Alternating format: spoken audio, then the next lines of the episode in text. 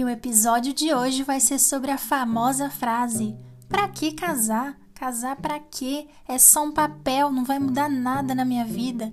Não quer dizer que eu te ame mais. Casamento não é prova de amor. E aí, será que não é mesmo? Será que casar não faz nenhuma diferença na vida de ninguém? E aí, vamos falar sobre isso. O casamento existe por algum motivo, e eu vou te contar o porquê.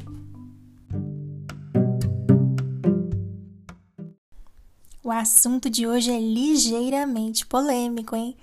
Quanta gente aí adepta do morar junto, do juntar as escovas de dentes sem assinar nenhum papel. Afinal, burocracia para quê?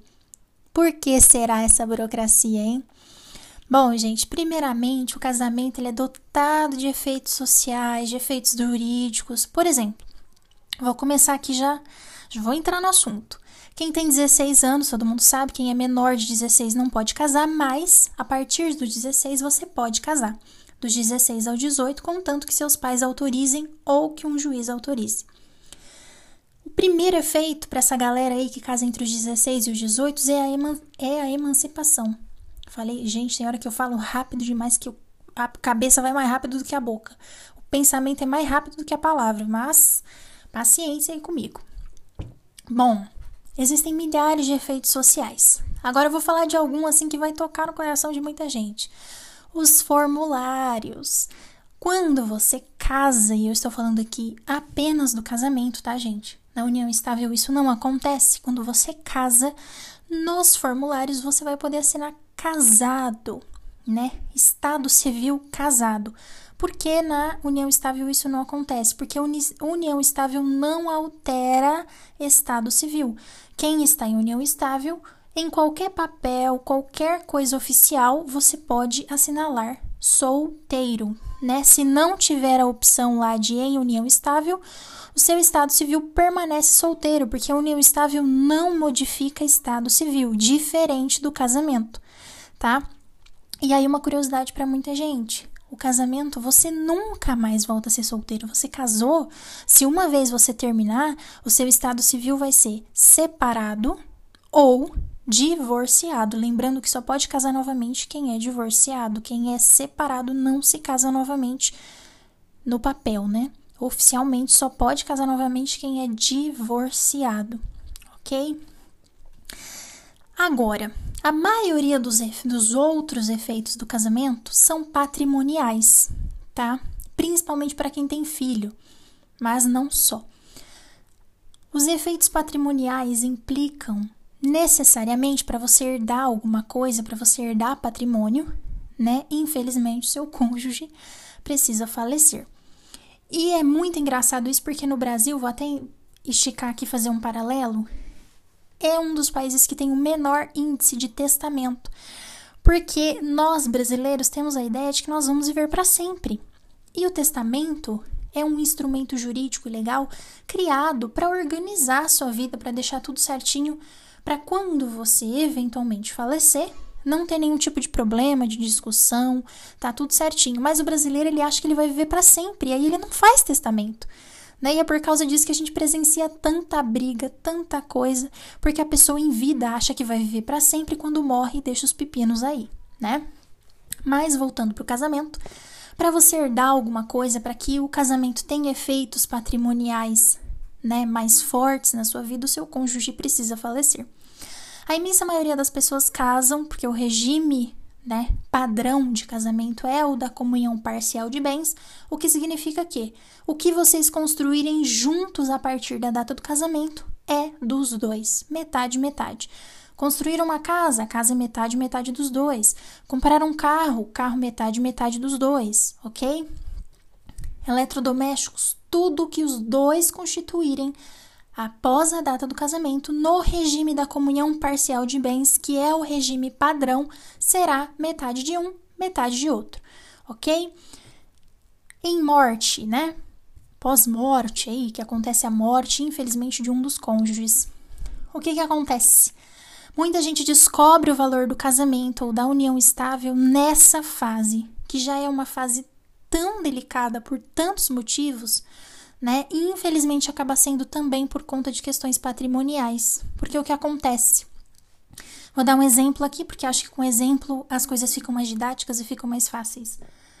Eu recebi uma pergunta essa semana lá no meu Instagram, Instagram arroba pode isso oficial, de uma mulher é, com quatro filhos, relatando o seguinte: o meu esposo faleceu de Covid. E sim, isso é uma onda agora, muitas pessoas falecendo de Covid. E eu entrei com o pedido de pensão por morte. Nós temos quatro filhos. Eu tenho direito à pensão por morte porque eu era sustentada por ele. Não trabalho, tenho quatro filhos menores, crianças pequenininhas. E entrei com o pedido de pensão por morte no INSS. O INSS negou, alegando que não havia comprovação da existência de um relacionamento entre nós. E aí ela me mandou a pergunta: e agora o que, que eu faço?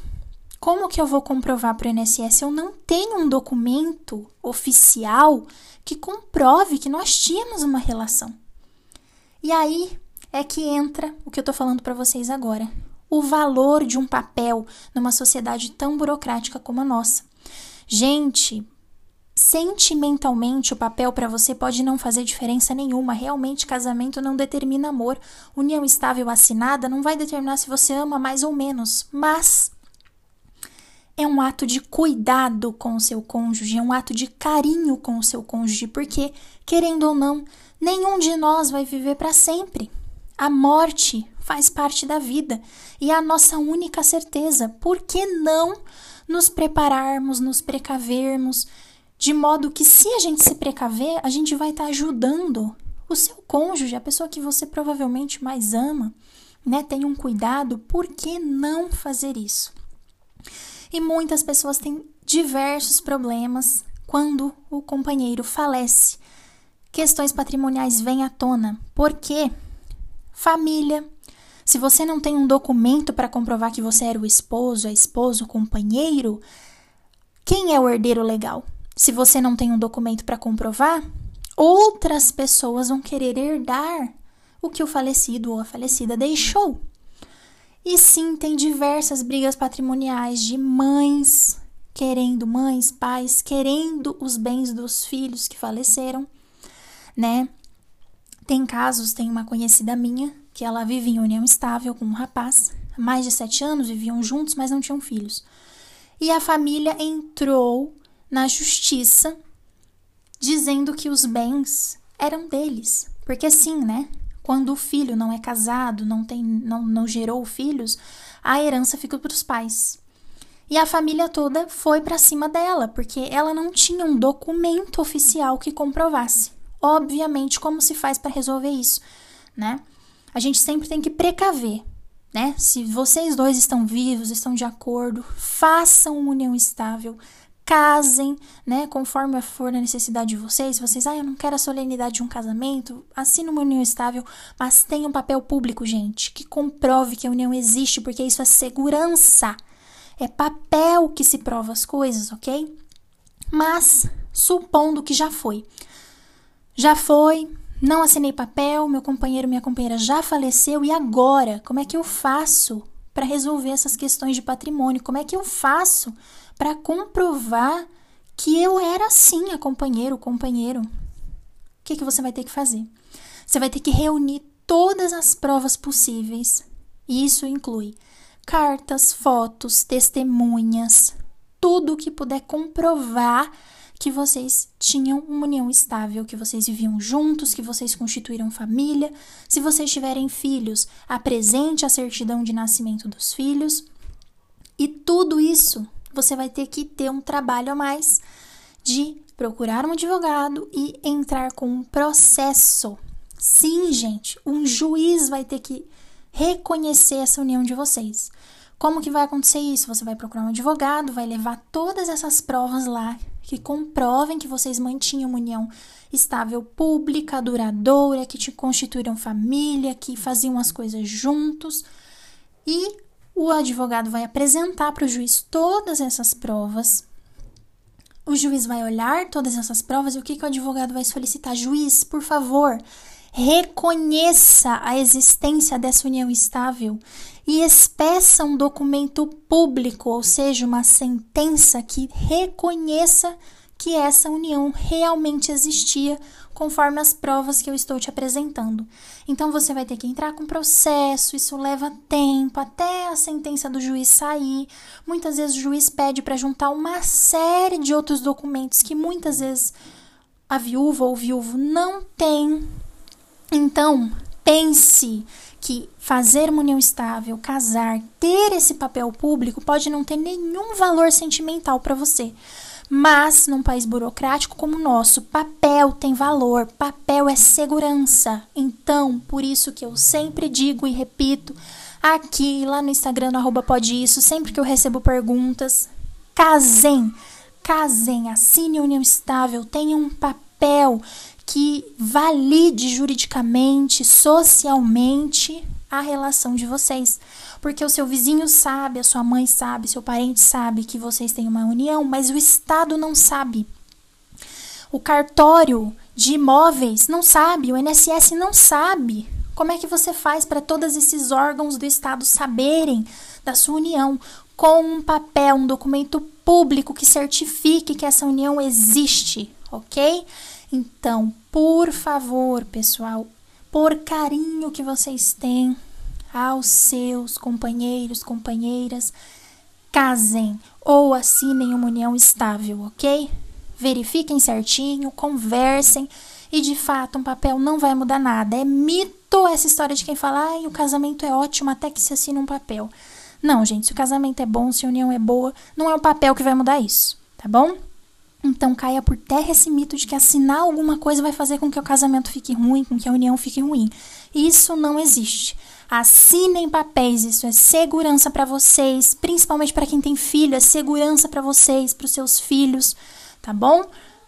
Resolvam oficialmente essa situação de vocês. Se vocês se amam, se vocês se dão bem, se vocês não têm a intenção de se separar e querem viver juntos, assinem um papel, por que não? Porque essa resistência é uma burocracia que vai fazer tão bem a vocês, tá bom? Tem vários efeitos patrimoniais possíveis, mas o que mais se apresenta e é o que as, os viúvos e viúvas têm mais dificuldade é quando o ente querido falece.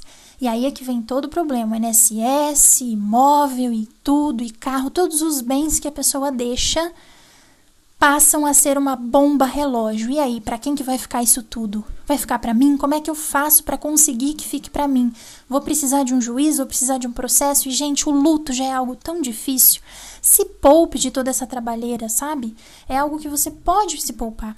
Ter que viver toda essa questão patrimonial num momento tão delicado, é desnecessário. É uma dor que você pode evitar. Então, se vocês dois em vida não declaram que essa união existe, somente um juiz vai poder declarar após a morte. E muitas vezes, infelizmente, se não tem provas suficientes, o juiz acaba não declarando. E não são raros os casos de viúvos e viúvas que ficaram sem direito a nada porque não conseguiram comprovar que a união existia. Tá bom? Então declarem vocês em vida, não esperem que um faleça para que outras pessoas venham declarar o que existe entre vocês. O que que é o que existe entre vocês? Não espere que outra pessoa tenha que dar nome para o que existe diante de vocês, tá bom? Só para alertar, muitos juízes, se não têm provas fortes da união estável, acabam declarando que o que existia entre as duas pessoas era um namoro isso é super comum. E como namorado, namorada, você não terá direito a nada, tá bom? Então que fique esse alerta. E eu te expliquei aqui basicamente o porquê casar. Casamento não é sem motivo, união estável não é sem motivo e papel tem valor, tá bom? Um grande beijo, foi um prazer passar esses minutos aí com você na sua companhia. Muito obrigada por escutar mais esse episódio. Uma boa semana e tchau!